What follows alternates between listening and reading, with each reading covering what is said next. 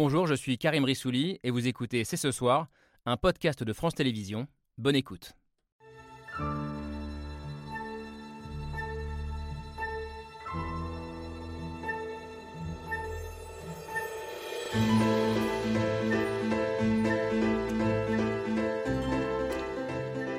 Bonsoir à toutes et à tous, soyez les bienvenus sur le plateau de C'est ce soir. La fumée blanche est enfin sortie de l'Elysée. Trois semaines après la réélection d'Emmanuel Macron, Elisabeth Borne succède à Jean Castex et devient ainsi la deuxième femme de l'histoire à entrer à Matignon plus de 30 ans après Édith Cresson. Alors au-delà de ce symbole euh, très fort, comment interpréter ce choix du président de nommer une femme qui vient de la gauche, qui a été ministre de la Transition écologique?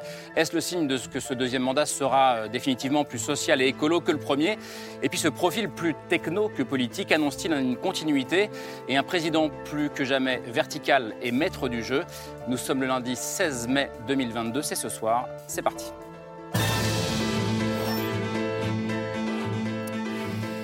C'est ce soir avec Camille Diao et Laura Adler. Bonsoir, mesdames. Euh, l'histoire se souviendra, donc que ce lundi 16 mai 2022, ma chère Laure, une femme est entrée à Matignon pour Eh la ben, deuxième fois. Et j'ai pensé à vous quand ça a été, euh, quand ça a été annoncé. Euh, une femme que vous connaissez bien, Marine Bro, bonsoir. Bonsoir. Merci d'être avec nous. Vous êtes aujourd'hui consultante en développement durable, euh, contributrice régulière au, au think tank euh, Terra Nova, mais vous avez aussi été, ça tombe bien, euh, la conseillère d'Elisabeth Borne quand elle était ministre de la Transition écologique. Vous allez nous aider euh, peut-être à, à portraitiser un peu cette femme que le grand public, j'imagine, connaît encore euh, assez mal. Merci d'être là euh, ce soir avec nous. Avec nous également Vincent Martini, bonsoir. Bonsoir. Euh, professeur de sciences politiques à, à Nice, à l'Université de Nice et à l'École Polytechnique. Ancienne école d'Elisabeth Borne d'ailleurs. Euh, Absolument. Pas à la même époque que vous. Euh, et- Presque. Faut-il voir dans la nomination euh, de cette femme qui vient de la gauche, je l'ai dit, qui a été ministre de la Transition écologique, euh, un signal politique pour ce deuxième mandat d'Emmanuel Macron? Vous me direz ce que vous en pensez dans, dans un instant. Euh, qui, pour Matignon, c'était évidemment très important, c'est l'une des grandes questions du jour. Et en même temps, on a le sentiment que le vrai match, on l'a déjà depuis le soir du second tour de la présidentielle, Macron contre Mélenchon. Bonsoir Gérard Miller, soyez le bienvenu, psychanalyste, documentariste. Est-ce que je peux dire compagnon de route de, de LFI et de, Jean-Luc Mélenchon? Oui, plusieurs années euh, Mélenchon, donc devenu ces dernières semaines euh, l'opposant euh, numéro un et donc la cible numéro un de la majorité, euh, accusé notamment de complaisance avec le communautarisme euh, et accusé directement, on l'a entendu cette semaine, par le président de la République. Un président que vous soutenez, vous, Juliette Méadel. Bonsoir. Bonsoir. Merci d'être avec nous, ancienne secrétaire d'État époque François Hollande. Vous êtes aujourd'hui membre de ce qui s'appelle la Fédération progressiste, qui regroupe les, les socialistes qui ont rejoint le président de la République, sachant que vous, vous l'aviez fait euh, dès la première élection, dès le premier mandat en 2017. Enfin, ce match euh, Macron-Mélenchon, vous le suivez de très près, euh, Caroline Digoureux. Bonsoir, merci d'être avec nous. Euh, journaliste au journal L'Opinion, pour lequel vous suivez le Parlement. Et il y a de grandes chances, quels que soient les résultats, euh, que vos journées s'animent dans les, dans les mois qui viennent. Votre papier du jour est très instructif sur ce qui se joue derrière cet affrontement. Les insoumis à l'Assemblée, le risque de la chienlit, c'est le titre. Euh, et à vous lire aujourd'hui, on sent bien que la crainte principale des macronistes, de la majorité, bah, c'est euh, que, même si c'est de l'opposition, qu'elle soit très forte, trop forte, euh, et qu'elle entrave le travail parlementaire. On va y revenir. Avant de parler de ce duel euh, Macron-Mélenchon, évidemment, le nouveau visage, celui du jour, celui d'Elisabeth Borne. Emmanuel Macron avait dressé le CV idéal pour Matignon. Donc c'était quelqu'un attaché à la fois à la question sociale, à la question écologique et à la question productive. On savait aussi euh, que ce serait une femme, et c'est vrai, Camille, qu'Elisabeth Borne, bah, elle cochait pas mal de cases. Oui, alors on l'a dit, déjà c'est une femme qui vient de, de la gauche, qui a longtemps été proche du Parti Socialiste, qui a travaillé auprès de Lionel Jospin, euh, de Jack Lang, puis un peu plus tard de, Ségolène Royal. Euh, Pour ce qui est de la sensibilité à l'écologie, qui était donc l'un des critères, elle a été, comme on l'a rappelé, ministre de la Transition écologique entre 2019 et 2020, après avoir été quelques années auparavant, en 2014-2015, euh, directrice de cabinet du même ministère, à l'époque de François Hollande. Euh, pour ce qui est de la question sociale, donc jusqu'à ce soir, elle était ministre du Travail, donc elle connaît bien euh, les syndicats, le fonctionnement du dialogue social, euh, d'autant plus que lorsqu'elle était précédemment ministre des Transports, elle a fait face au printemps 2018 à l'une des plus grandes grèves de l'histoire de la SNCF. Donc si je résume, depuis 2017, elle est passée au travail, à l'écologie, au transport, trois domaines qui doivent se retrouver au cœur du quinquennat d'Emmanuel Macron. Donc ça faisait d'elle une personnalité assez idéale, d'autant plus euh, qu'elle est réputée pour être euh, une, une staccanoviste, une bourreau de travail qui connaît très bien ses dossiers. Je commence avec vous, Marianne Breu, euh, évidemment. Vous qui avez travaillé avec Elisabeth Borne pendant un an environ, comment est-ce que vous regardez cette nomination? Est-ce que c'était le, profil idéal pour vous? Alors pour moi, oui. Euh, pour moi, c'était le profil idéal. Euh, effectivement, euh, elle a une fibre sociale qui est, qui est évidente et qui va être très utile. sur les sujets que je suis de plus près, et notamment la promesse du président d'avoir un Premier ministre en charge de la planification écologique, c'est clairement un profil idéal parce que c'est ce que j'espère voir se reproduire dans toute la haute fonction publique, euh, la mue écologique d'Elisabeth Borne. Parce que vous avez vu le, une mue chez elle, une progression, un changement? Moi, quand je suis arrivée, c'est au moment où elle prenait le, poste de ministre de la Transition écologique et solidaire à l'époque. Euh, et typiquement, par exemple, sur les sujets biodiversité, c'est des, des, dossiers qu'elle connaissait pas forcément très bien, euh, mais elle avait conscience de ne pas les connaître suffisamment bien, donc elle s'est plongée dedans, elle a reçu des experts, elle a lu des, des rapports, et en fait, à un moment, euh, avec euh, toutes ces données factuelles, ça lui forge une conviction qu'on est obligé de changer un certain nombre de nos pratiques, euh, par exemple sur, euh, sur l'agriculture, si on parle de la biodiversité. Donc cette mue-là, qui est très pragmatique, qui vient d'une connaissance factuelle des dossiers, mmh. c'est quelque chose qui devrait se reproduire dans la haute administration. Vous avez dit pragmatique, on entend aussi beaucoup depuis euh, sa nomination les mots de loyauté. Camille a dit staccanoviste, on entend qu'elle est ouais, très travailleuse, on entend le mot consensus aussi. Comment est-ce que vous, vous la, vous la qualifiez? C'est quel genre de femme? Parce que les Français, je le répète, la connaissent assez peu. Oui, c'est clairement amant quelqu'un qui travaille beaucoup. Ça, il n'y a pas à dire. C'est euh, quelqu'un qui veut en permanence aller euh, dans le fond des dossiers, qui va questionner euh, le moindre chiffre, la moindre solution qui lui est proposée.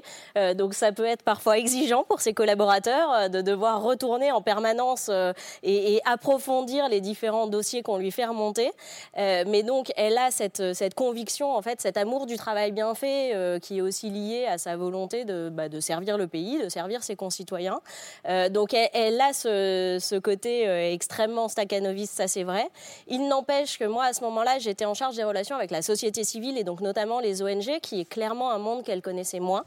Euh, et en fait, à chaque fois que les ONG ressortaient de son bureau, elles étaient extrêmement agréablement surprises parce qu'elles s'attendaient à trouver quelqu'un euh, qui faisait de la langue de bois, qui n'était pas forcément très intéressé par ces sujets-là. Et en fait, elles trouvaient quelqu'un qui leur répondait cash, qui leur disait vraiment où en étaient les différents dossiers et avec qui elles pouvaient discuter. Juliette Méadel, est-ce que vous êtes euh, soulagée euh, ce soir?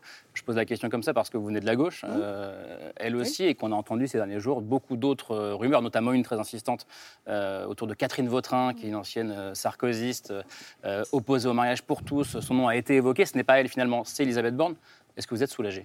Je ne sais pas si soulagé est le mot, parce que c'est le, choix du président, mais c'est vrai que c'est en cohérence, c'est un choix qui entre en cohérence avec ce que le président de la République avait annoncé, euh, non seulement pendant son meeting, mais aussi lors de son discours d'investiture, c'est-à-dire un choix pour euh, une orientation euh, plus écologique, avec la planification écologique, et puis aussi plus sociale. Il avait aussi parlé d'industrie, et on voit bien que la question écologique irrigue à la fois les transports qu'elle connaît très bien, et irriguera aussi forcément les, mutations du, du système productif.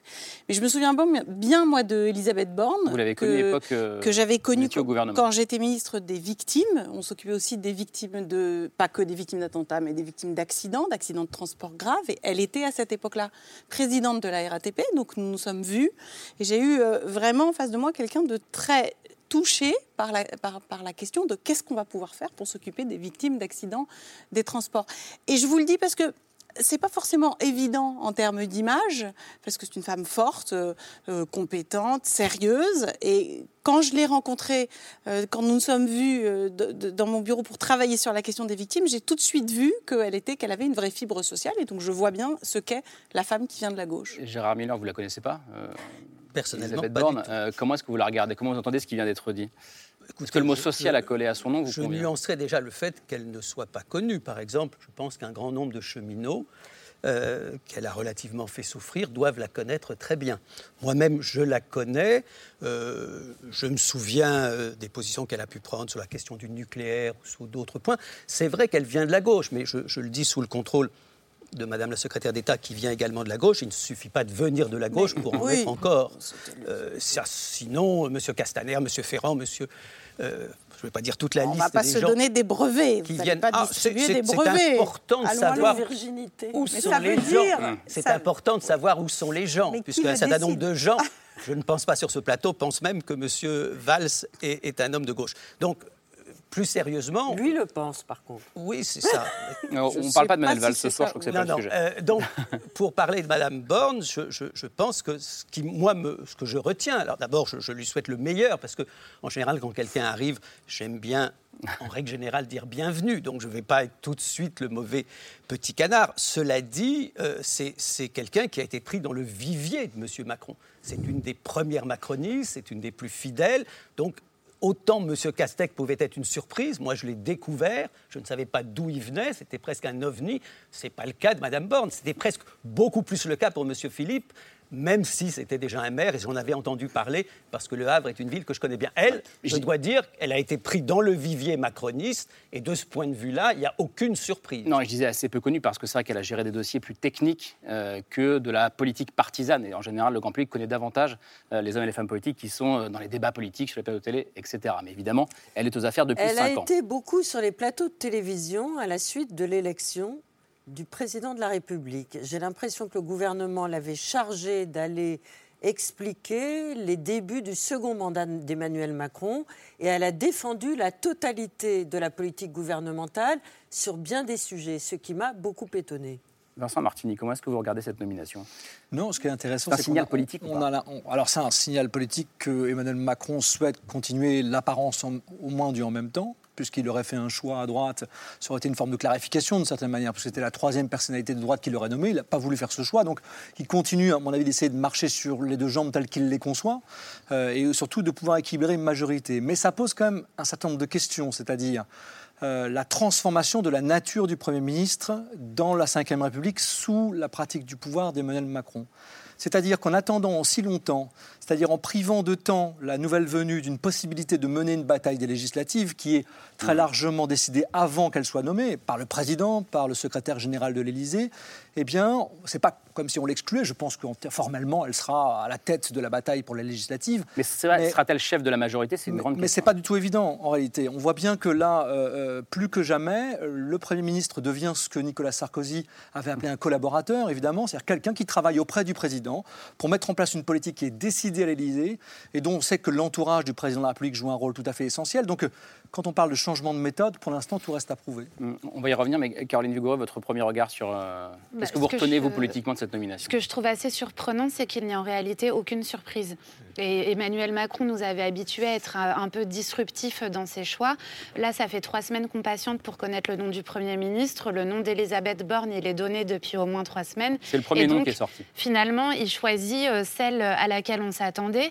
Euh, même sur le profil, il y a une vraie forme de continuité avec Jean Castex. Elisabeth Borne, c'est pas euh, un poids lourd politique. Elle n'a pas de troupes au sein de la majorité ni rien. C'est une vraie technocrate. c'est une femme de cabinet. Elle a été préfète. Elle n'a jamais été élu. Euh, donc il a fait le choix euh, d'une technocrate. En cela, ça s'inscrit vraiment euh, dans la continuité de ce qu'on a connu pendant le premier quinquennat. Et je rejoins ce que vous dites sur la fonction de Premier ministre. À mon sens, Emmanuel Macron a contribué à la dépolitiser et à la technocratiser. Et c'est vraiment ce choix-là euh, qui fait euh, avec euh, Elisabeth Borne, qui est la bonne élève du premier quinquennat. Elle a totalement rempli ses missions au ministère. Elle a mené deux réformes très compliquées du premier quinquennat, à savoir la réforme de la SNCF et la réforme de l'assurance chômage. Et en même temps, il peut dire qu'il a pris une femme de gauche, mais une femme de gauche qui a mené des réformes marquées plutôt à droite. Donc, elle coche toutes les bonnes cases. Après, il n'y a pas de il n'y aura pas d'effet waouh lié à cette nomination. Et c'est elle, cette femme venue de la gauche, en tout cas, euh, qui va devoir mettre en place la réforme des retraites. Euh, donc, euh, Oui, notamment. Mais encore une fois, par rapport à ce que vous disiez, c'est que, en effet, il n'y a pas vraiment de surprise. On a quelqu'un qui, finalement, probablement est dans le giron depuis très longtemps. Avec certains de mes collègues, on avait écrit un livre qui avait été dirigé par Rémi Lefebvre qui s'appelait, et Bernard Deleuze qui s'appelait L'entreprise Macron. Alors on est vraiment dans d'un chef d'entreprise qui nomme un directeur général qui va le seconder pour mettre en place des réformes techniques. Et on voit bien d'ailleurs que Elisabeth Borne va entreprendre cette mission. Parfois, ce sera peut-être difficile parce qu'elle va se coltiner un sujet qui est très important, vous l'avez dit, la réforme mmh. des retraites, face, à mon avis, à des troupes qui peuvent être assez nombreuses. On en parlera tout à l'heure en fonction des résultats des législatives. Mais on voit bien que la question de sa nature politique profonde, finalement, a peu d'importance. Mmh. Hein, euh, on avait, beaucoup de gens disaient, mais est-ce que ça va pas avoir une incidence sur un vote social-démocrate qui pourrait euh, vouloir se porter sur la majorité parce qu'Elisabeth mmh. Borne viendrait de la, gauche? Mais là, je vous rejoins. D'une certaine manière, les brevets originels pour les gens qui votent pour Emmanuel Macron, ça n'a pas vraiment d'importance. Donc, à mon avis. Que cette annonce apparaît comme une dépolitisation, bizarrement, mm. l'annonce d'Elisabeth Borne, comme une espèce de technicisation de la politique aujourd'hui. Je ne partage pas tout à fait votre avis, parce que souvenez-vous du temps de Jacques Chirac, Dominique de Villepin n'était absolument pas élu. Il est, il est arrivé, c'était aussi un haut fonctionnaire, et ma foi, très très vite, les Français se sont habitués à lui et l'ont vu. Il a pris d'ailleurs des positions sur la guerre en Irak qui étaient très politiques, et donc tout le monde a oublié qu'il Mais il avait l'ambition de devenir président de la République, Dominique de Villepin. au début, au début quand, on a, quand Jacques Chirac Dominique de Villepin, on ne sait, il ne sait probablement pas que son Premier ministre va avoir envie de devenir président. Mais pour revenir à Elisabeth Borne, je ne partage pas tout à fait votre analyse sur le fait qu'on est dans un contexte dépolitisé. Regardons deux points. Sur la réforme des retraites, lorsqu'elle est au gouvernement, donc euh, du temps de la proposition de la réforme à point, euh, la réforme qui a été euh, elle n'a écartée. exactement, elle n'a pas poussé pour cette réforme à point.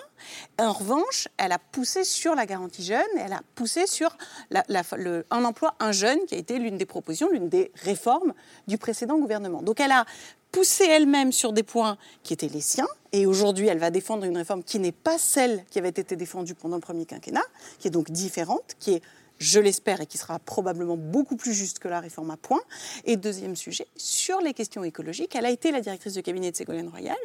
Elle a donc une bonne connaissance des résistances, et le président a bien dit planification écologique, ce qui pour nous est important hein, à la Fédération progressiste, car la planification, c'est la volonté politique. Et comme c'est une femme d'action et d'efficacité, moi, je trouve qu'il y a au contraire une politisation bien plus importante que lorsqu'Emmanuel Macron nomme Philippe. Il va falloir qu'elle se défende contre la définition qu'a adoptée Emmanuel Macron depuis le début de son premier mandat, c'est-à-dire d'être à la fois président de la République et souvent Premier ministre, et de ne pas être une collaboratrice. Personnellement, je lui fais confiance parce qu'elle a une grande personnalité, mais le combat va lui être difficile. Alors, Gérard Miller. peut-être peut-on réfléchir sur le thème de dépolitisation. Moi, ce qui me semble, c'est que le président de la République pousse sa logique jusqu'au bout. Sa logique, c'est une logique alors si on veut faire de la politique de droite, mais ne parlons pas de cet aspect des choses, c'est la logique je ne veux voir qu'une tête, la mienne. Il ne veut voir qu'une seule tête à Matignon, et plus grave, peut-être plus grave même, la il veut voir qu'une seule tête à l'Assemblée nationale. On m'explique et vous le savez peut-être mieux que moi, parce que moi je l'ai lu dans les journaux et je n'ai pas d'autres informations, que chacun des députés ou futur député, plus exactement candidat à la députation, a été choisi par le président. Donc il faut bien voir qu'on est aujourd'hui à l'extrême limite de ce qu'est la Ve République. Elle donne des pouvoirs incroyables au président au point que le Premier ministre et quasiment tous les ministres dépendent uniquement du président et peut-être même tous les députés. Donc mm. ce n'est pas une dépolitisation, c'est une dédémocratisation. C'est-à-dire que la démocratie, c'est quand même justement d'avoir un Premier ministre qui gouverne, d'avoir une Assemblée qui bien sûr soutient le président sur un certain nombre de questions, mais en désaccord sur d'autres. Tout ça, nous n'avons plus aujourd'hui qu'un seul homme à notre tête le président de la République. C'était le titre d'un article du Monde cette semaine, c'était Emmanuel Macron, le DRH euh, de, la, de la majorité. Et puis il y a Oui, concernant les députés, ça va même plus loin, puisqu'on a appris euh, jeudi dernier sur BFM TV que euh, tous les candidats sous la bannière Ensemble ont dû signer une, une, une charte, une sorte de charte de loyauté, avec 12 engagements à respecter.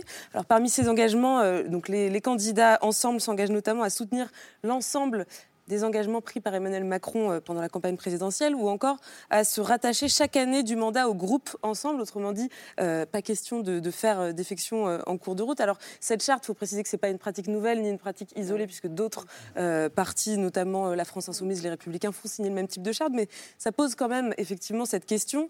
Emmanuel Macron demande en quelque sorte aux députés de lui prêter allégeance et, de s'engager dès maintenant à ne rien remettre en cause des, des, projets qui seront avancés par le gouvernement. Donc, ça ne ressemble pas vraiment à une euh, nouvelle euh, méthode là-dessus En fait, Caroline allez-y. Si, Emmanuel Macron a fait cette charte, c'est parce qu'il a assisté au quinquennat de François Hollande aux premières loges. Il a été très marqué par les, frondeurs. Un vacciné de, la qui, ont, qui ont pourri, on peut le dire, euh, enfin en tout cas mené la, vie dure à François Hollande et considérablement abîmé son quinquennat. Et euh, il voulait surtout pas que ça se reproduise. Or, il sait que c'est son second mandat et que donc. Euh, et son dernier, donc. Et donc, a priori, à mi-chemin, va s'ouvrir une guerre de succession. Donc lui, qu'est-ce qu'il veut? Il veut une majorité solide. Donc il a essayé de l'articuler autour de trois partis, euh, La République en marche, le Modem et Horizon. Le parti d'Édouard Philippe. Et en structurant les, choses à l'Assemblée... de la gauche, regarde Juliette Madel, sinon elle va.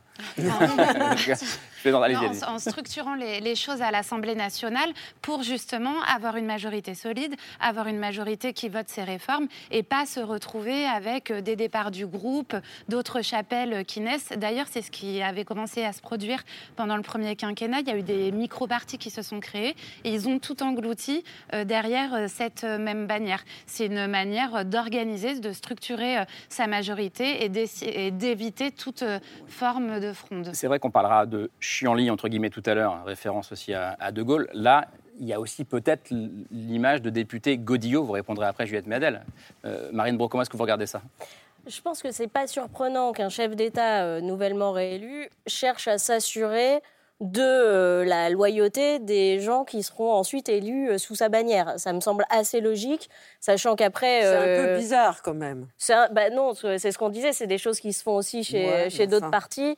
Et euh, je pense que ça ne nous empêchera pas euh, potentiellement une guerre de succession euh, de voir le jour à un moment, parce que c'est aussi, ça, ça, risque de se produire, et c'est pas parce qu'on a signé une charte au moment où on se présente qu'on la respecte forcément totalement dans la Mais Ça veut dire qu'il y a un soupçon au départ d'une absence de loyauté possible. Je, ne dirais pas que c'est un soupçon, je dirais que c'est clairement quelqu'un qui est marqué par euh, les, euh, les, frondeurs euh, du quinquennat Hollande et qui, oui, veut éviter d'avoir ce, phénomène-là qui se reproduit, c'est évident. Je me tourne vers vous, vous avez écrit un livre qui s'appelle Le Retour du Prince, Vincent Martini.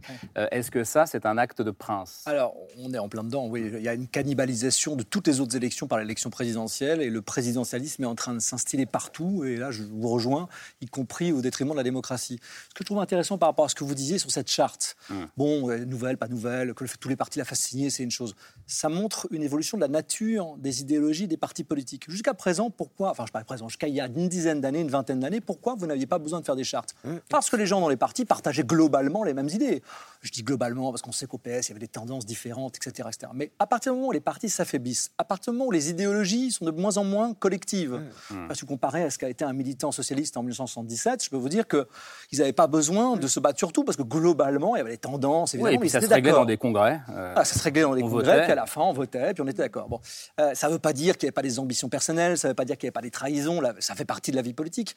Ce qui est très intéressant, c'est qu'aujourd'hui, comme ce sont des gens qui ne se connaissent pas souvent, qui n'ont pas forcément l'habitude de travailler ensemble, qui ont tous des agendas plus ou moins individuels, et qui sont organisés uniquement par leur fidélité à un homme, en l'occurrence le président de la République, et que le parti est structuré comme ça, ce qui est vrai d'ailleurs par ailleurs aussi dans une certaine mesure à la France insoumise. Hein. Mmh. Attention, c'est pas lié uniquement au macronisme en tant que mouvement. C'est lié à tous ces nouveaux partis que Jean-Luc Mélenchon avait qualifiés de gazeux. Ils ont une particularité, ils sont soudés par leur tête. Mmh. Et cette idée-là, moi, elle me semble inquiétante parce que justement, elle fait que vous êtes obligé de faire signer des chartes en permanence parce que vous craignez la dissidence. Mmh. La dissidence, c'est ce qui va de pair avec l'effondrement des partis politiques.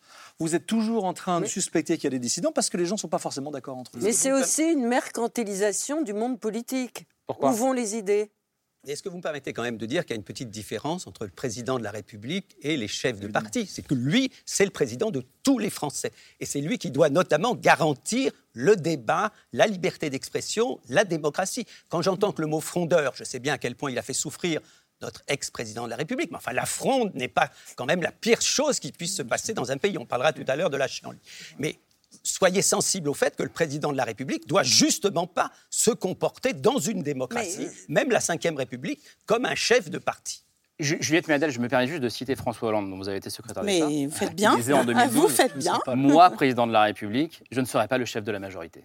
Oui, et c'est d'ailleurs ce qu'il a Est-ce qu'aujourd'hui, Emmanuel Macron n'est pas le chef de la majorité? Écoutez, on verra bien ce que donneront les élections législatives. Bah, Moi, je note quand même, et j'ai une petite divergence d'analyse avec vous, je note quand même qu'il aurait très bien pu dire j'investis 577 députés, estampillés La République En Marche, point.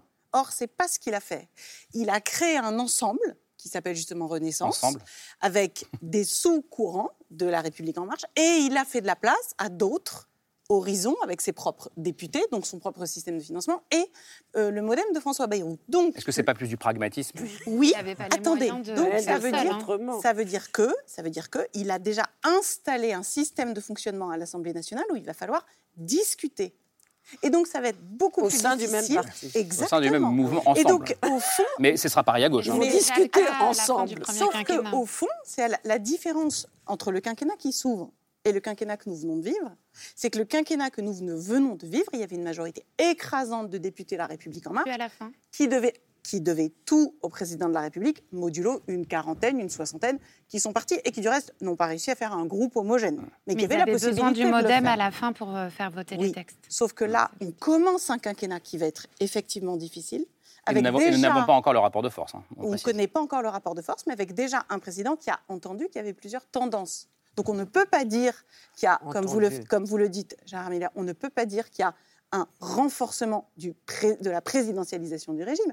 On peut dire le président a entendu qu'il y avait plusieurs tendances et il leur a même donné les moyens de s'exprimer. Si on fait vraiment de l'analyse précise, on doit dire ça. Madame la secrétaire d'État, vous avez quand même Monsieur le réalisateur Gérard Miller psychanalyste, psychanalyste, que vous voulez, la casquette me convient. Non, je vous appelle avec le titre mais éminent qui a été le Mais je ne suis plus du tout ministre. mais on a le droit toute sa vie à être ce titre mais non, ministre. Donc, permettez-moi quand même de vous rappeler qu'on a vu aussi et j'espère n'offenser personne, ce que le président appelait un débat, voire un grand débat. Il a créé un certain nombre de lieux où il était grosso modo seul à parler. Donc il nous a donné une mauvaise impression. Moi d'ailleurs, je vais vous le dire, au début du grand débat, j'étais pour. Débat mais oui, je l'ai même défendu au début en disant formidable. Et ensuite, j'ai vu un homme qui parlait grosso modo seul et qui laissait quasiment pas la parole aux autres. Et il y a eu d'autres expériences de ce genre. Donc vous me permettrez de dire que j'attends vraiment de voir, si vous voulez, que je sois naïf ce qu'il entend par laisser parler les différentes tendances. Je crois que c'est un homme qui a d'immenses qualités, de si immenses qualités qu'il pense que personne ne lui arrive à la cheville. Mais c'est quand même ça le problème de cette démocratie. Laissons, d'abord, un, laissons les élections législatives se dérouler. Laissons, on a une nouvelle première ministre qui incarne effectivement une orientation, donc laissons les choses venir. Mais permettez-moi d'être un peu euh, taquine. Mais il me semble que Jean-Luc Mélenchon, que vous soutenez, ne s'est pas exactement effacé derrière et la personnalité de ses députés et même, dirais-je, le vote des Français. Car il a immédiatement préempté une position qui n'était pas la sienne en s'installant dans un match Macron-Mélenchon qui en réalité n'existera pas. Il n'y a pas de match Macron-Mélenchon parce que Mélenchon est arrivé troisième.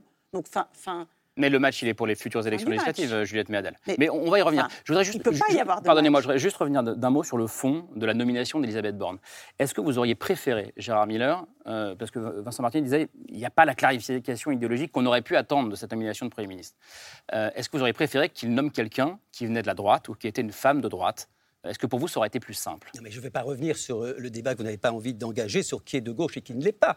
Je considère effectivement que, mais un certain nombre de, gens authentiquement de gauche, à un moment donné de leur existence, sont passés dans la Macronie, qu'en passant dans, leur, dans la Macronie, c'est quand même formidable de dire c'est quelqu'un qui a fait plein de réformes de droite en venant de la gauche. Et eh bien quand vous faites plein de réformes de droite, même si vous venez de la gauche, vous devenez quelqu'un de droite. C'est comme ça. C'est aussi simple que ça. Vous n'avez pas ad eternum le qualificatif de gauche. Donc cette femme qui vient de la gauche, qui a été avec Ségolène Royal et avec d'autres, à un moment donné, c'est pas ad eternum qu'on est de gauche, est une femme de droite, comme M. Castaner.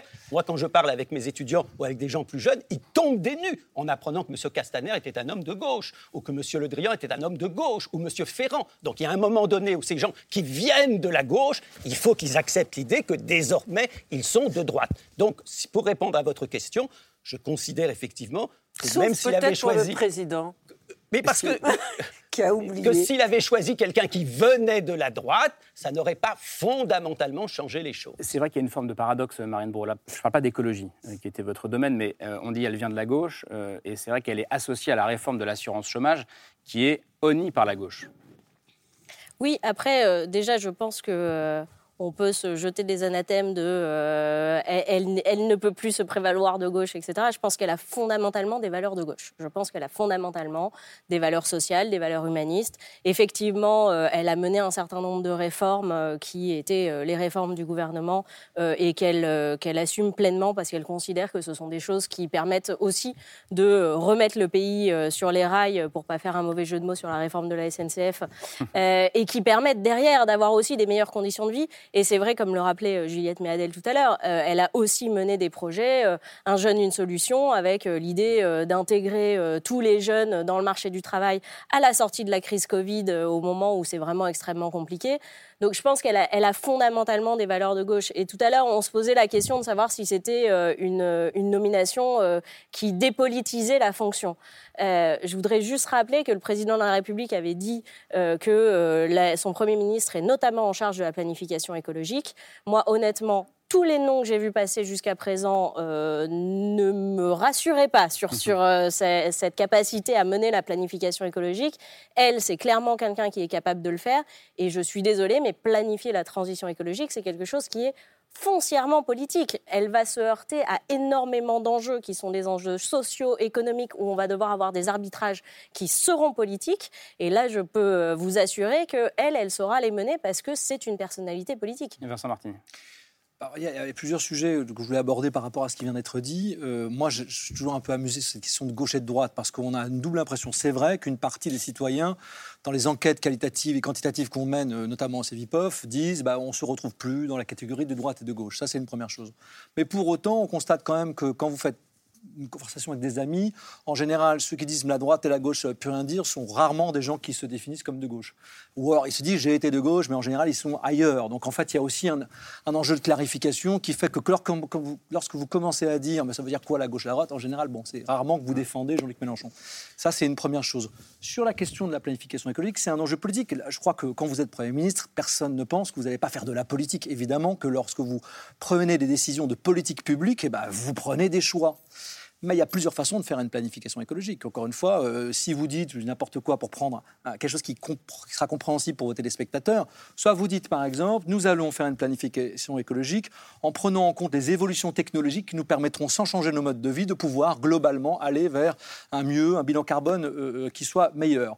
Vous pouvez aussi dire, eh bien, nous ne pouvons plus vivre de la manière dont nous vivons. Il faut absolument totalement révolutionner tout ce que la société de marché a mis en place en termes de désir consumériste et il faut tout changer pour pouvoir changer euh, la société de manière plus écologique. Vous voyez bien qu'en disant ces deux discours, ces deux discours sont probablement vrais, mais ils ne se manifestent pas du même côté de la vie politique. Mmh. Encore une fois, euh, je ne peux pas du tout dire ce que va faire Elisabeth Borne, je sais, je ne la connais pas et, on ne sait pas ce qu'elle va faire, mais c'est intéressant qu'en fonction du choix qui sera opéré, il y aura une orientation politique. Le problème de tout cela, et pour finir sur ce point, c'est que ce ne sont pas des affirmations politiques assumées moi, ce que je trouve très difficile, c'est de dire en permanence, il n'y a pas une décision qui serait, alors on l'a appelé de droite et de gauche pendant des décennies, on pourrait l'appeler comme vous voulez, progressiste, anti-libéral, euh, chacun mm. utilisera les termes qu'il choisit, mais au moins c'était des choses où les gens pouvaient se situer. Maintenant, on vous explique, non, il y a une solution, comprenez, c'est la bonne solution, l'État s'occupe de tout, le président a tout compris, et la Première ministre euh, met en place ses ordres. C'est quoi la troisième voie euh, Non, mais à partir du moment où une société dissimule les rapports de force qui se jouent entre elles, elle, détruit l'idée même de démocratie. La démocratie, c'est la confrontation entre des gens qui ne sont pas d'accord et qui disent Moi, je suis là, vous êtes là, nous ne sommes pas d'accord. C'est pas grave. Il y a quelque chose qui s'appelle le vote qui va nous départager. À la fin, on mènera une politique. Si vous n'êtes pas d'accord, vous serez élu la prochaine fois. Quand vous commencez à dire que vous êtes à la gauche et la droite, qu'en fait, en réalité, vous n'êtes pas vraiment la politique, que vous êtes le pragmatisme, que vous n'avez pas d'orientation idéologique, bah, vous empêchez même l'idée d'opposition de s'exprimer. Parce qu'ils seront les idéologues, ils seront ceux qui vont mmh. vouloir mettre le chaos dans une assemblée sans même défendre encore une fois la coalition qui s'oppose au président de la République, je pense au moins qu'elle a une vertu, c'est qu'elle précise exactement d'où elle parle. Juliette Médel. On a besoin de débats gauche-droite, y compris à l'intérieur de la majorité présidentielle. Je suis tout à fait d'accord avec vous. Et c'est bien je ça. pas que c'est ce que disait. C'est ce que je voulais vous dire.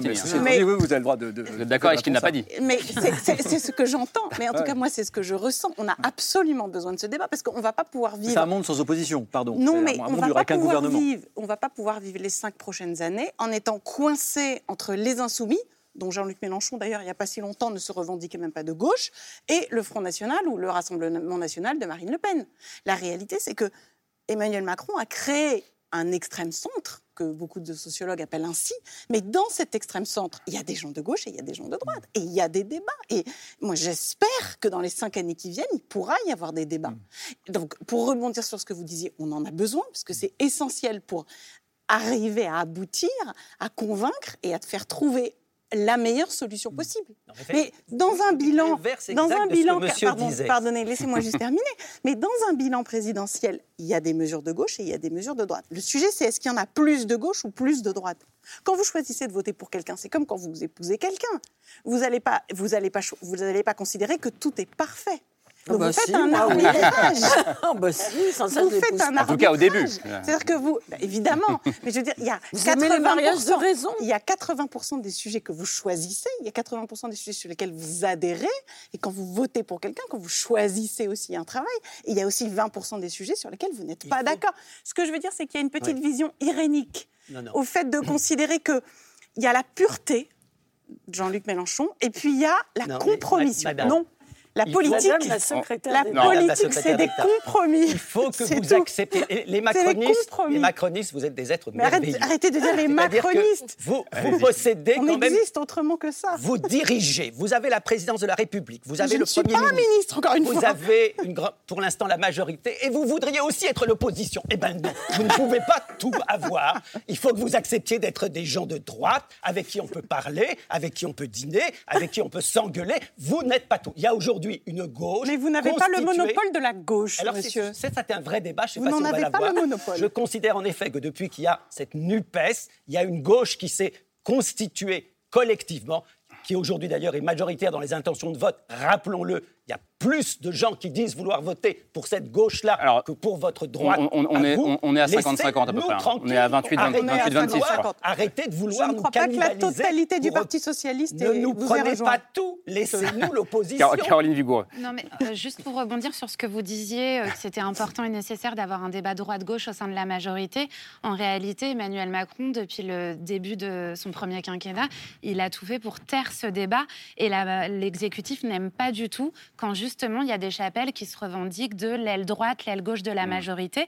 Les députés eux-mêmes ont essayé de se structurer comme ça. Il y avait une aile gauche de la majorité et même une aile droite à une époque. Et en fait, le gouvernement comme Emmanuel Macron ont tout fait pour l'étouffer parce que justement, ils disaient que c'était pas du tout l'idée que de reproduire les vieux clivages parce que la définition même du macronisme, c'est de n'être euh, ni, de, droite, ni de gauche, ou et de droite et de, gauche, et, de, dire à la limite, peu importe. Euh, souvent, quand on échange avec les ministres et qu'on leur demande mais ça c'est pas plutôt une réforme de droite, ils disent mais on s'en fiche, c'est pas le sujet. Ce qui compte c'est l'efficacité. Et le mot qui euh, prévaut euh, chez euh, les macronistes, pardon si vous n'aimez pas ce terme, mais c'est de dire qu'il faut que ça soit efficace et il faut que ça remplisse hmm. les objectifs fixés, peu importe que ça vienne de droite ou de gauche. Marine Bro. Oui, je suis tout à fait d'accord avec ça. En fait, le, le, sujet de savoir si quelque chose est plus de droite, plus de gauche, qui est plus de l'un ou de l'autre, à un moment, je suis désolée, mais je crois que globalement, les gens en ont marre de ces débats-là. Et que ce qui compte, c'est euh, qu'est-ce qu'on fait? Euh, ça va être quoi la politique euh, dans les cinq prochaines années? Quelles vont être les réformes prioritaires? Comment est-ce qu'elles vont être menées? Euh, Je suis navrée, mais la planification écologique, ça n'est ni de gauche ni de droite. Le fait de devoir réduire. C'est un terme qui a été vaguement, au début, inventé par un homme légèrement de gauche. Non, mais hein. la planification, c'est quand même avoir, On peut avoir des bonnes idées. On peut avoir des bonnes idées partout. écologique, écoutez, quand même. Ça fait des années qu'il en parle. On lui reconnaître ça. Après, ça n'est pas la même. On ne va pas revenir sur ce débat-là. On l'a déjà eu sur ce plateau. Dans tous les cas, ce que je veux dire, c'est que ça va être des réformes qui vont nécessiter euh, du dialogue social, du dialogue avec la société civile, euh, du dialogue avec euh, les filières économiques, parce que quand on parle de planification écologique, on parle de, d'emplois qui vont être détruits, par exemple dans le secteur automobile, donc il faut organiser ça. quand on parle de la réforme des retraites, il me semble que le président a annoncé qu'il voulait avoir justement un grand débat aussi social autour de ça. donc voilà, est-ce que c'est plus de droite, est-ce que c'est plus de gauche, est-ce qu'Elisabeth Borne est de droite ou de gauche? Je pense que réellement les gens s'en foutent la question c'est de savoir. Euh, juste en 30 secondes, ou même en 10 secondes, elle se vit comment elle? Bah, Vous lui poserez la question. Non, vous la connaissez mieux que moi. Je ne suis pas sûre qu'on ait ce débat-là. Non, c'est une femme foncièrement de gauche, euh, avec des valeurs de gauche. Il n'y a pas de, de, Non, j'ai l'impression, je voulais vous poser la question ainsi qu'à Gérard Miller, qu'on est en train d'assister à l'évolution d'un modèle politique dans l'histoire de la Ve République et qu'on est en train, à bas bruit, finalement, de, de techniciser la sphère du politique et que Emmanuel Macron se comporte un peu comme, euh, vous le disiez tout à l'heure dans un article de presse, un super DRH, et que finalement, il faut avancer, il faut avancer dans les réformes, il faut résoudre des problèmes. Bien sûr, c'est ça la politique. Police, la vie de la cité, rappelons-le. Mais il y a une espèce, on a parlé de dépolitisation, moi je vais aller jusqu'à dire une désérotisation des idées et là je m'adresse aux psychanalystes, c'est-à-dire que la politique, elle deviendrait un règlement de problèmes successifs et plus du tout euh, un affrontement de débats idéologiques, politiques qui nous exaltent au quotidien. On est tous des êtres politiques. Alors le psy ou le prof de sciences pour en premier? Bon. Allez. moi je dirais deux choses. On a l'impression qu'en réalité il y a deux mondes qui deviennent en effet parallèles. Un monde d'une parole strictement politique, qui a aussi une vertu de parole magique parfois. Hein, euh, quand on écoute, je sais pas moi, parfois, je sais pas, Marine Le Pen s'exprimer, on n'a pas l'impression qu'elle est vraiment au courant de ce qui se passe vraiment dans le pays, au sens où il peut y avoir des paroles magiques. Je veux même pas forcément nommer Marine Le Pen, il y en a d'autres. Des sphères de la politique qui se pensent comme des sphères de la pure utopie.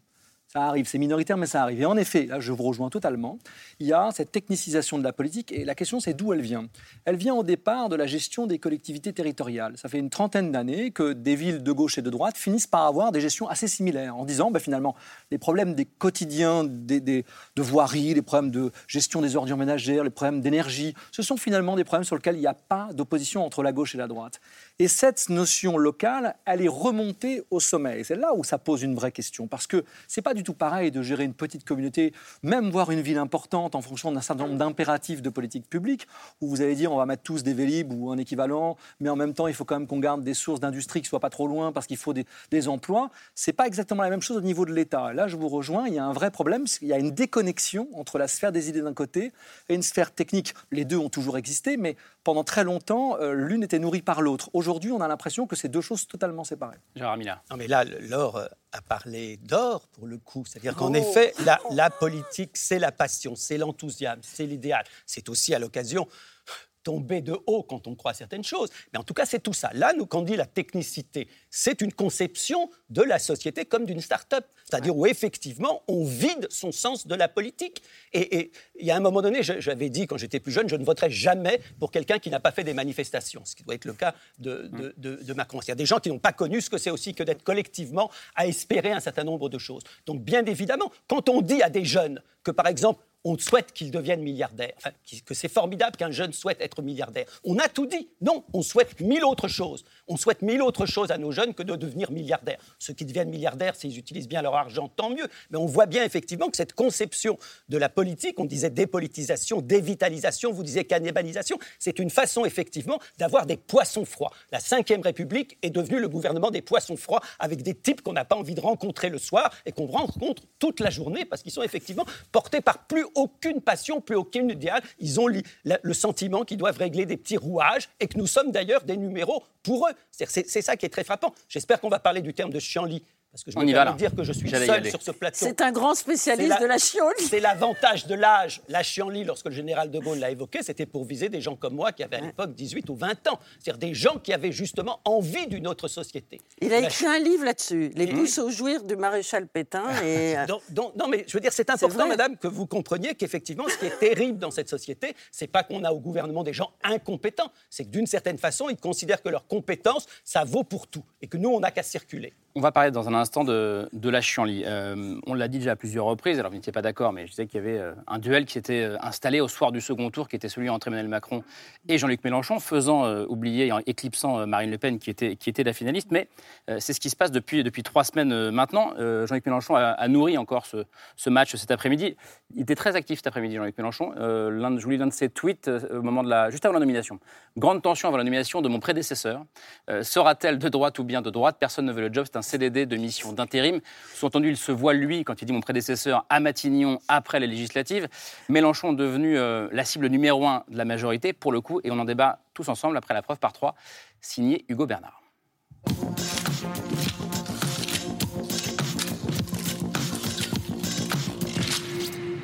La preuve par trois commence par cette image. Une photo prise jeudi dernier à Marseille et dans laquelle il y a Grantin, une foule.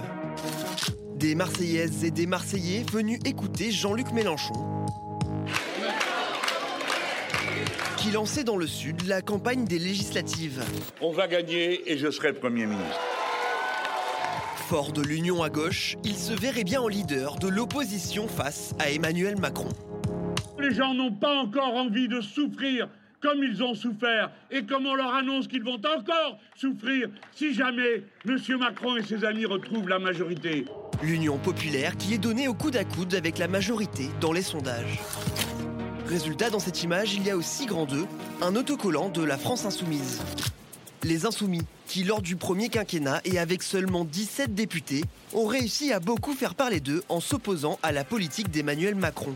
J'ai fait des courses ce matin, monsieur le Premier ministre, elles sont là.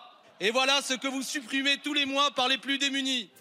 Des happenings, mais aussi de l'obstruction parlementaire.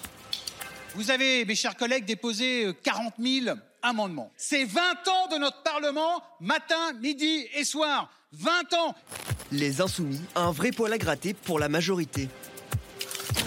Enfin, dans cette image, il y a grand 3, Jean-Luc Mélenchon. Jean-Luc Mélenchon face à Emmanuel Macron, c'est devenu le match de ces élections législatives. La majorité attaque alors le programme. Ce programme politique, c'est celui d'une imposture, c'est celui d'une banqueroute. La semaine dernière, à huis clos et devant les candidats aux législatives de la majorité, le président n'a lui aussi pas mâché ses mots. Regardez ce que vous aurez face à vous dans, dans toutes vos circonscriptions. Un projet qui a choisi le communautarisme. Les critiques pleuvent sur la gauche, rendant pour certains le climat délétère. Là, on est en train d'entendre les mêmes choses qu'on entendait contre l'extrême droite, contre, contre l'Union populaire, islamo-gauchiste. Alors maintenant, c'est autre chose, la menace rouge. Enfin, faut arrêter hmm. là. Une photo, trois détails et une question. Les insoumis vont-ils être le cauchemar d'Emmanuel Macron? Alors, il y a plusieurs choses dans ce qu'on vient de voir, euh, mais aussi notamment ce qui fait écho à votre article du jour euh, ce matin, Caroline Vigoureux. Euh, pourquoi on parle de Chianli Je voudrais qu'on le revoie parce que j'ai oublié le titre. C'était c'était les euh, insoumis. Euh, à l'Assemblée, je crois. Le risque de Chianli, en tout cas, si les insoumis avaient euh, une majorité ou une très forte opposition. ça peut être le cauchemar d'Emmanuel Macron, c'est en tout cas ce que se dit la majorité aujourd'hui. Bah, en tout cas, il y a une vraie crainte des macronistes et, et des ministres et des députés qui ont vécu le premier quinquennat avec 17 députés insoumis, donc ce qui est très peu sur une Assemblée de 577. Et en l'occurrence, ils étaient très travailleurs, très organisés, très efficaces, très méthodiques. Et donc, ils ont réussi euh, à compliquer la vie du gouvernement quand ils le voulaient. Je pense notamment à la réforme des retraites, où ils avaient euh, délibérément choisi de faire de l'obstruction parlementaire. ils avaient euh, déposé plus de 20 000 amendements et Édouard Philippe avait dû dégainer le 49-3 au cœur du week-end. Donc le passage en force. voilà ça veut dire voilà, sans vote euh, à l'Assemblée. Euh, tout ça pour dire qu'ils maîtrisent très bien les codes du Palais Bourbon. Ils sont aussi euh, très efficaces sur le numérique. La moindre de leurs interventions est vite sur les réseaux sociaux. Enfin, sur le fond comme sur la forme, ils ont des méthodes extrêmement efficaces. Et la majorité sait bien que s'ils se retrouvent avec un groupe de plus de 100 députés, alors là, je parle tout groupe confondu, et écologistes, communistes, socialistes, la, la soumis, la NUPES, euh, comme on l'appelle, ou NUP, je, NUP, je ne sais toujours pas.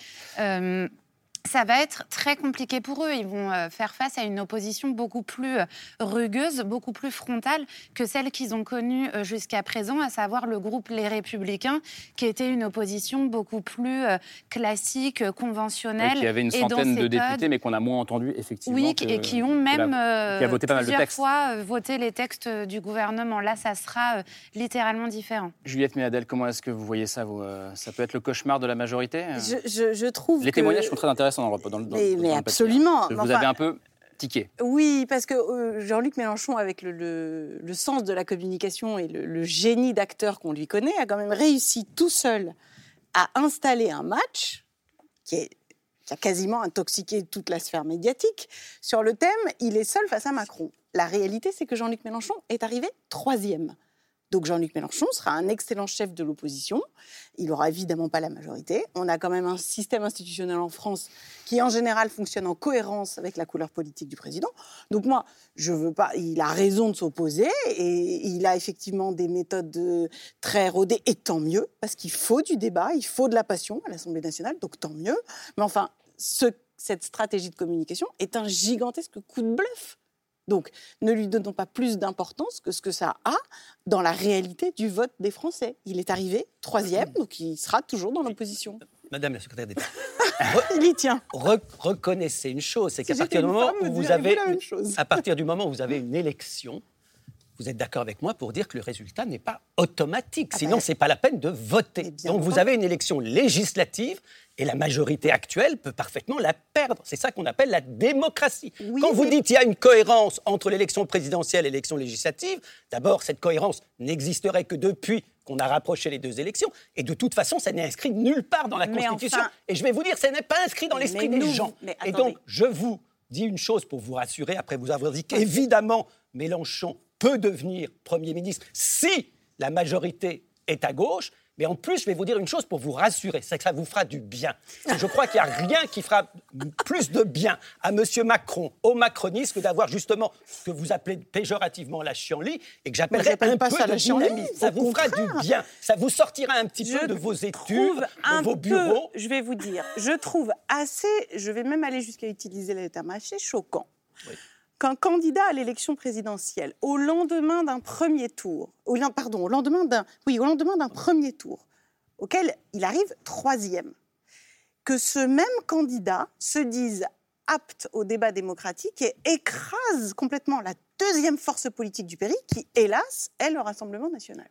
Donc on a un Jean-Luc Mélenchon qui se hisse au niveau du second dans l'élection présidentielle. Donc au fond, qui méconnaît complètement le vote des Français. il se hisse au niveau du premier d'ailleurs. Mais enfin, reconnaissez, reconnaissez que tout ça est une extraordinaire stratégie de com. mais c'est tout appelez ça comme, comme vous voulez, mais je voudrais quand même, c'est tout à fait démocratique. Vous avez une élection, le président de la République est élu, personne ne le conteste, c'est notre président à tous. Ah. Nous avons une autre élection. C'est bien que vous le disiez. Mais bien entendu, il n'y a pas le moindre doute là-dessus. Nous avons une autre élection. Cette élection, elle a aussi son autonomie. Nous allons voter pour des députés dans plus de 500 circonscriptions. Et chacune de ces élections, c'est une élection démocratique. Et ce n'est pas automatique que on va voter pour la République en marche ou votre nouveau. Mais, attendez. Donc, il y a on n'est pas, on pas. Mais enfin, évidemment que les élections ne sont pas automatiques, mais on, peut quand même aussi respecter les rapports de force et les scores que les Français ont donnés en pour un bien à Emmanuel Macron, en deux hélas à Marine Le Pen et en trois Jean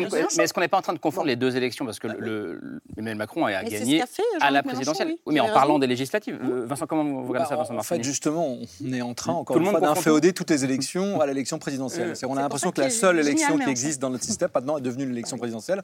Et donc tout devrait être inféodé. Et même, on oublie quand même quelque chose, c'est que si on respectait vraiment cette élection présidentielle, alors il faudrait que le Rassemblement national, en toute logique, ait euh, un score qui soit le premier score d'opposition. Sauf que le système institutionnel, qui doit donc avoir quelques imperfections, eh bien, ne permet pas et ne permettra pas non seulement au Rassemblement national euh, d'être euh, en tête de l'opposition, ça on en est quasiment sûr. Hein on a beaucoup d'incertitudes. Vous savez, aujourd'hui, euh, les, chercheurs en sciences politiques, comme les sondeurs, essayent de, trouver des solutions. Mais comme il y a 577 circonscriptions, toute projection de la présidentielle sur chacune de ces circonscriptions est une erreur. Elle nous conduit à, faire des projections qui sont complètement Parce absurdes. Parce qu'on ne sait pas quelle sera ce qu'on appelle l'abstention différenciée, qui, voilà, ira voter ou pas. Mais ce qui est sûr, c'est quand même qu'il y a un problème démocratique, y compris quand on combat les idées du Rassemblement national, d'imaginer que ce parti qui a fait 42% par le biais de sa candidate au second tour de l'élection présidentielle puisse se retrouver à avoir 10, 15 ou même 20 députés sur 577. Et même s'ils étaient actifs, et on sait, en tout cas dans l'histoire politique, qu'ils ne le sont pas, euh, par ailleurs, eh ça fait disparaître une famille politique à l'Assemblée nationale. Ça veut dire quoi? Ça veut dire que toutes ces discussions, ces réflexions sur est-ce que la présidentielle et la législative sont des élections différentes, la réponse est évidemment oui. Mais le problème, c'est que la situation institutionnelle dans laquelle nous nous sommes a fait qu'elles sont de fait confondues. Et c'est vrai qu'elles sont confondues dans votre discours, elles sont confondues dans le fait que Jean-Luc Mélenchon prétend rejouer un troisième tour pour deux raisons. Un, parce que l'élection présidentielle n'a pas permis cette fois-ci de trancher tous les différents. Bah, elle n'était pas, pas, banale. Hein. On ne peut pas considérer que c'est une élection comme une autre. Elle ne ressemble même pas à celle de 2017 en réalité, parce qu'il n'y a pas une vraie campagne. Et deuxièmement, parce que cette cannibalisation, je répète ce terme, de l'élection législative par l'élection présidentielle nous conduit à, à conduire quand même une grande partie de la population qui ne se retrouve dans aucun des deux blocs qui risquent d'avoir un, point intéressant. Et j'ajoute que euh, même s'il y avait une force importante qui poussait à gauche, mettons qu'il y ait plus de 120 députés euh, pour la NUP, euh, et plus, hein, ça resterait encore une fois que deux forces politiques qui représentent à elles deux moins de 50% des électeurs. Et puis symboliquement, je trouve, et là je vais demander aux psychanalystes qu'il en pense, c'est que nous les Français, il nous manque un match. C'est un débat qui n'a pas eu lieu, celui de Macron-Mélenchon. Est-ce que c'est pas ça que ça raconte Et donc, en ce moment tout ce qu'on est en train de vivre, c'est aussi ça. Mmh. Vous êtes d'accord avec ça, Marine Bro? Est-ce qu'on a forcément besoin d'un match euh, Mélenchon-Macron bah, Qui euh, s'exprime Je ne sais pas et je ne me prononcerai pas sur ce sujet. Je pense que l'un des gros sujets qui va arriver aussi sur les législatives, c'est la question de l'abstention. En fait, nous, on est ici, on s'intéresse à ces sujets, euh, on en débat, voilà. Euh, moi, ce qui va m'intéresser, c'est de savoir à quel point les Français euh, aux législatives vont se déplacer. En fait, à quel point est-ce qu'ils se reconnaissent dans le match qu'on est en train de leur présenter. On rappelle qu'en 2017, il y a eu autour de 50% d'abstention. Exactement. Euh, Et 58% au deuxième tour. Au deuxième tour. Donc là, à la limite, si on voit si la, le la nouvelle union de la gauche euh, amène des gens aux urnes parce qu'ils se sentent représentés et qu'ils ont envie de participer, notamment une partie des jeunes, dont acte, c'est très bien, au contraire, il faut que la démocratie vive et il faut que ces gens-là viennent.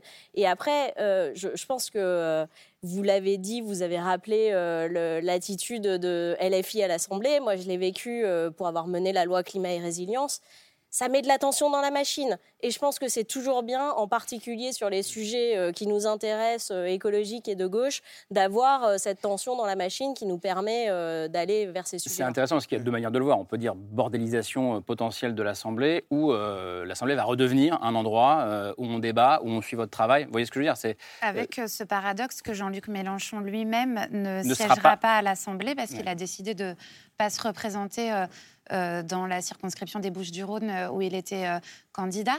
Et non, ce que je trouve, ce que je trouve assez intéressant, c'est que, à mon sens, Jean-Luc Mélenchon, il a déjà réussi son coup politique parce que pour moi, ça n'est pas qu'une stratégie de com, puisqu'il y a eu un accord politique, électoral, programmatique à gauche.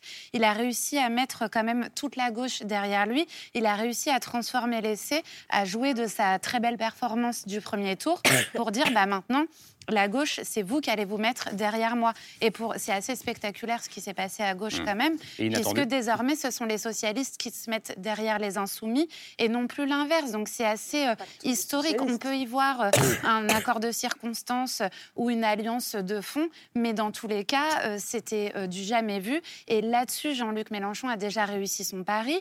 Et en plus, c'est quelque chose qui est plébiscité par les électeurs à gauche. Toutes les enquêtes d'opinion le montrent. Mmh. Donc ça peut être assez mobilisant mobilisateur pour les élections législatives. Je pense que c'est une bête politique assez lucide pour savoir que ses chances de, devenir Premier ministre sont, euh, très faibles. Mais à la limite, c'est presque pas le sujet. juste pour finir, c'est presque pas le sujet. Je pense que son sujet, c'est de prendre le leadership à gauche, c'est fait. Et son deuxième sujet, c'est d'avoir le groupe le plus massif possible à l'Assemblée nationale. C'est en bonne voie. Et cette nouvelle union de, de, la gauche, euh, elle, elle, a provoqué assez rapidement euh, en réaction une forme de, diabolisation de, Jean-Luc Mélenchon et, de, de, la, NUPES. Je voulais juste vous montrer euh, la une du magazine euh, Le Point euh, la semaine dernière, donc qui est paru jeudi dernier, La vérité sur Monsieur Mélenchon, notre enquête, et cette inscription à gauche, l'autre Le Pen, Mélenchon, l'autre Le Pen. Alors sans, sans, statuer sur la pertinence ou, non de, ce propos-là, mais cette analogie, elle est intéressante puisque finalement, on a une Marine Le Pen qui a fini, qui a terminé sa stratégie de dédiabolisation presque. Du coup, est-ce que Mélenchon se retrouve en position d'être le nouveau diable pour une partie de la classe politique ou, des médias? Il n'y a aucun doute, vous avez très bien décrit les choses.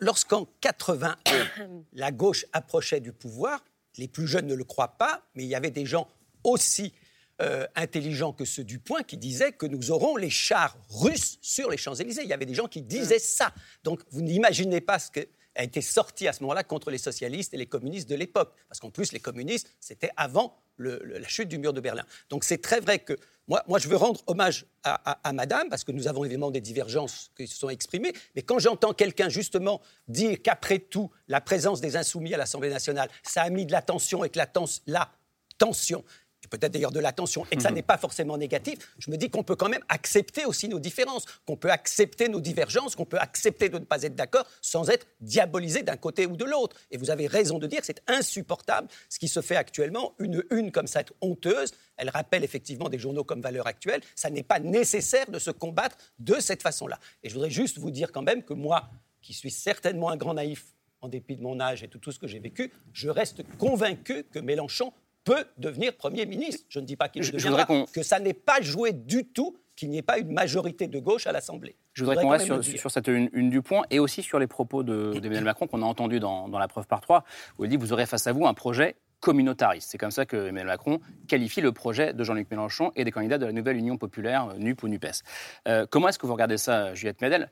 L'autre Le Pen, projet communautariste. Est-ce que vous signez ces phrases-là?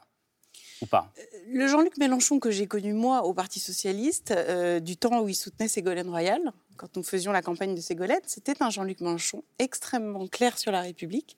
Et je crois que lui, lui l'est. Mais le problème, c'est son parti. Et le problème, c'est les insoumis. Le problème sont les gens qui l'entourent. je suis très choquée de voir qu'il y a beaucoup d'insoumis pour lesquels euh, la question de la République est à géométrie variable. Pas tous, mais il y a de tout, finalement. Il y a du tout et du n'importe quoi. Il y a des gens qui défendent euh, les droits des femmes, et puis le lendemain, je, lisais ce que disait Sandrine Rousseau ou même Clémentine Autain, qui avaient des positions sur les victimes d'agressions sexuelles qui étaient à géométrie variable. Et ce que je trouve dommage, c'est qu'il y avait chez Jean-Luc Mélenchon une vraie fibre. Il était le socialiste jaurétien. Moi, j'ai eu l'occasion de discuter avec lui pendant des heures avant, 2008, avant qu'il ne quitte le Parti socialiste. Il était ce socialiste jaurétien, il était clémenciste. Et je le vois aujourd'hui embourbé c'est probablement hein, qui l'a mis à la porte. Probablement. Non, c'est lui qui en est parti.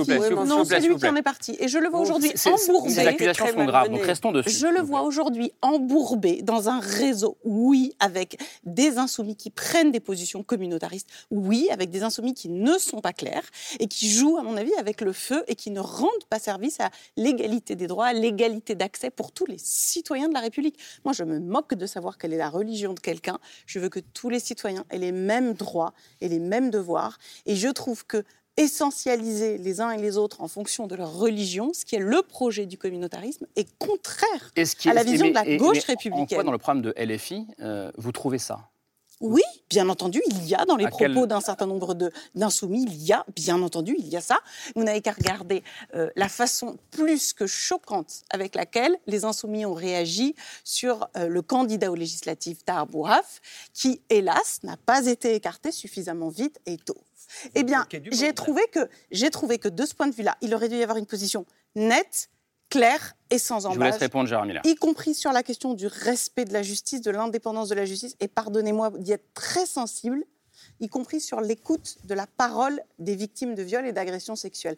Dans un cas comme celui-là, Jean-Luc Mélenchon aurait dû dire la parole des victimes est ce qu'elle est. C'est la justice qui tranchera. Je m'en remets à la justice de mon pays. S'il vous plaît. Point barre. Gérard Miller. Alors laissez-moi répondre sur ce point. Vous avez une femme qui se plaint d'agressions sexuelles auprès de membres de la France insoumise. Comme dans n'importe quel parti, organisation, syndicat, euh, entreprise, il y a effectivement un devoir d'écouter ce qui est dit et de faire en sorte que ça ait des conséquences. Quand j'entends, donc ils sont venus voir effectivement Clémentine Autain, dont je peux rappeler ici, puisqu'elle l'a dit, par ailleurs, c'est une femme qui a été violée quand elle avait 23 ans, donc qui a une légère connaissance de ces choses-là et qui, depuis des années, mène un combat absolument formidable pour les femmes. Permettez-moi de le rappeler. Quant à Mme Sandrine Rousseau, également, vous connaissez le léger désarroi qu'elle a eu avec telle ou telle personne que je ne citerai pas. Donc cette personne vient se plaindre, vient dire j'ai été victime d'agression. En cinq jours, qu'est-ce qu'on me raconte? En cinq jours, Monsieur Tarabouaf n'est plus candidat en cinq jours. Lorsque une femme s'est plainte du ministre de l'Intérieur, qui a été innocenté depuis, lorsqu'une femme s'est plainte du ministre de l'Intérieur, est allée en justice, le ministre est resté ministre de l'Intérieur et vous allez donner des leçons à la FI. La FI, en cinq jours, a réglé effectivement ce qu'elle pouvait régler à son niveau. Elle ne s'est pas substituée à la justice. Quand dans une chaîne de télévision, il y a quelqu'un qui vient vous dire, par exemple, une agression, vous agissez à votre niveau, vous écoutez la personne, et si vous voulez la sanctionner, c'est en tant qu'employeur ou en tant que responsable de parti. Vous n'allez pas vous substituer à la justice. La justice doit faire son travail. Et quand on dit, mais pourquoi n'ont-ils pas porté plainte? Pourquoi ne sont-ils pas allés? Ces femmes, ou cette femme, je ne sais pas combien de personnes il y a exactement, ont un cheminement à faire. Vous avez vu à quel point certaines femmes qui ont été abusées ont mis des années avant de parler. Donc, en cinq jours, on dit, mais M. Mélenchon a soutenu. En cinq jours, M. Bouaf n'était plus candidat. Où, dans quel parti est-ce qu'on agit comme ça quand je vois qu'effectivement, dans la majorité actuelle, il y a encore telle ou telle personne qui a été condamnée pour des agressions ou pour des violences et qui est toujours candidat? Et vous allez donner des leçons à Clémentine Autain ou Sandrine Rousseau, qui elles-mêmes, dans leur chair, ont connu ce que c'est que la violence sexuelle et qui, depuis des années, sont des femmes que vous pouvez critiquer, condamner, dire ceci ou cela, mais pas sur cette question-là. Cinq jours pour prendre une décision et que M. Tabois qui est par ailleurs présumé innocent, présumé innocent. La justice dira peut-être ce qu'il en Comme l'était Gérald Darmanin, vous l'avez dit euh, tout, à l'heure. Et M. Darmanin, effectivement, est innocent, mais reconnaissez en tout cas qu'il y a une rapidité euh, incroyable de leur part.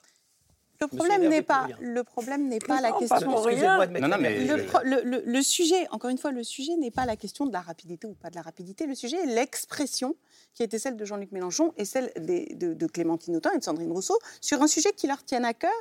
Moi, j'ai lu les déclarations de Caroline Haas. Qui nous tiennent tous et tout à cœur. Évidemment, mais j'ai lu les déclarations de Caroline Doss qui étaient quand même très claires sur la gravité des faits. Et j'ai trouvé que cette façon de ramener la parole des victimes en l'amoindrissant, en l'atténuant, en tentant même d'expliquer que euh, les victimes n'ont pas voulu porter plainte parce qu'elles avaient peur que ce soit instrumentalisé pour du racisme. Mais il fallait pas rentrer dans le détail, il fallait juste être clair, dire simplement bon, bah écoutez. Mm. La présomption d'innocence doit être absolument respectée, c'est certain. Simplement, la justice sera saisie et fermez le banc. Je, vous voyez, on a mis en épingle cette affaire et à mon avis, ça a jeté l'opprobre sur la difficulté et l'incapacité de la France insoumise à être juste claire sur les sujets républicains. Claire et nette. Mais quel est le, là le rapport entre les sujets républicains et les violences faites aux femmes?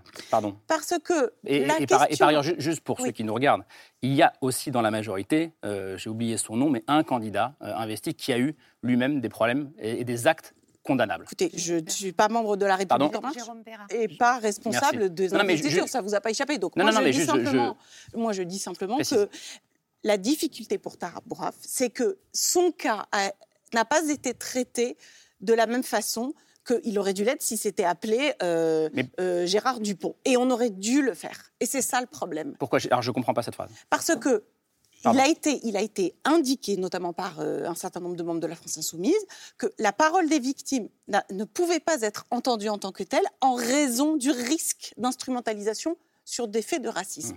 Mmh, mmh.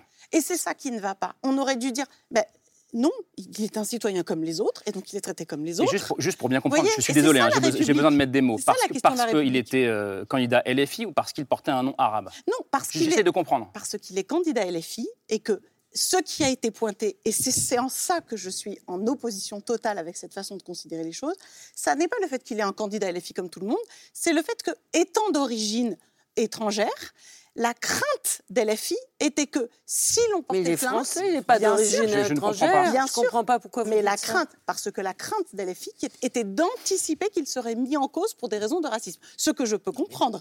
Mais attention, on a besoin du psychanalyste. Pour moi, attention, pour moi, il faut considérer chacun de la même manière. Et malheureusement, on n'a pas, malheureusement, on n'a pas trois heures, mais je vous laisse répondre, bien sûr. Il y a deux choses totalement différentes, Monsieur Abouaf. Euh, euh, pendant un temps donné, a été peut-on juger victime d'un certain nombre de critiques, d'agressions, de remarques, d'insultes racistes? C'est ce que pense la France insoumise. Mais ça, c'était un temps donné. Vrai, oui. C'est un temps donné et c'est absolument intolérable. À partir du moment où il y a eu sur lui ce soupçon-là, ces accusations-là, les choses changeaient radicalement. Eh bien, il fallait le dire nettement. Mais écoutez, ça n'a pas été fait. Ce monsieur-là, qui est présumé innocent, n'est plus candidat. Il ne l'est plus cinq jours après qu'il y a eu cette histoire-là. Excusez-moi, je trouve qu'on n'a pas mêlé les deux affaires. C'est deux choses différentes. Et, on va bientôt rentrer là-dedans, parce que c'est ce que je trouve plutôt intéressant. Moi, je me suis beaucoup intéressé à l'évolution du terme de communautarisme, l'usage du terme de communautarisme dans, dans, la vie politique. Ce qui est assez frappant, en fait, c'est qu'on on constate que ce qui différencie les sociodémocrates qui ont rejoint Emmanuel Macron et une partie d'entre eux aussi qui sont parmi les dissidents là, du Parti socialiste et euh, les, autres composantes de la gauche, c'est aussi une conception de ce terme de communautarisme, de ce rapport aux cultures, et ce terme que vous avez utilisé à plusieurs reprises, qui est la République. C'est-à-dire, qu'est-ce que ça veut dire la République? En fait, on sait qu'il y a beaucoup, beaucoup de conceptions de la République, mais ce qu'on constate, c'est que depuis 2012 et la campagne de François Hollande, on se souvient que, je ne sais pas si vous vous rappelez le discours du Bourget, quand François Hollande dit qu'il veut constitutionnaliser la laïcité, il y a une explosion de joie. Moi, à l'époque, ça m'avait marqué parce que je m'étais dit, tiens, c'est un peu bizarre. Pourquoi est-ce que dans cette famille politique, tout d'un coup, cette question de la laïcité devient un point de crispation très important?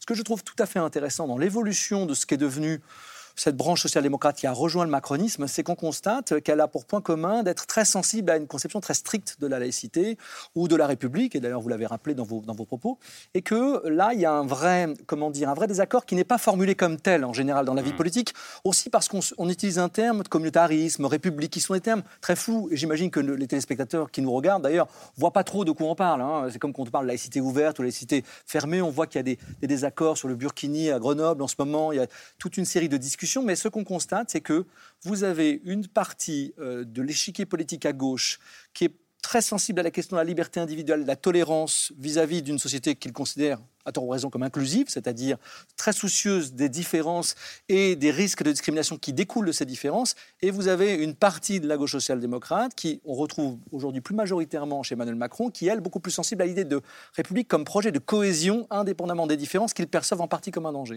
Et ça, c'est vrai qu'on constate que c'est une vraie ligne de partage, à mon avis, entre la gauche qu'on retrouve à la NUP ou ailleurs et cette gauche social-démocrate qui a rejoint le maléchronisme, mais qu'on retrouve aussi au PS. Ce sera le mot de la fin. Merci beaucoup euh, à tous et tous d'être, d'être venus. J'espère qu'on a été clair sur ce dernier sujet. Euh, si ça n'est pas le cas, on pourra euh, y revenir évidemment dans les émissions suivantes. Merci d'être venus. Merci Camille et Laure. votre livre, Juliette Méadel, je le mentionne, Un impérieux besoin d'agir, c'est à l'Observatoire. C'est encore en librairie. Et vous, Vincent Martini, vous l'avez mentionné tout à l'heure, ouvrage collectif, l'entreprise Macron à l'épreuve du pouvoir, aux presses universitaires de Grenoble, je crois, sous la direction de Rémi Lefebvre. Merci beaucoup. Merci Merci d'être venus euh, à tous les trois également. Euh, et nous revenons demain autour de 22h30. Passez une bonne fin de soirée. Merci à vous.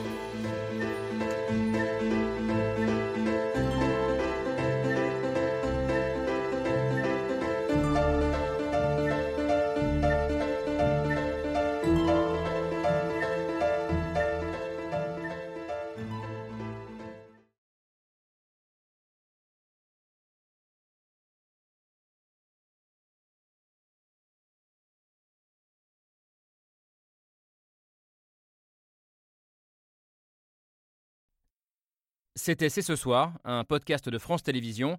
S'il vous a plu, n'hésitez pas à vous abonner. Vous pouvez également retrouver les replays de l'émission en vidéo sur France.tv.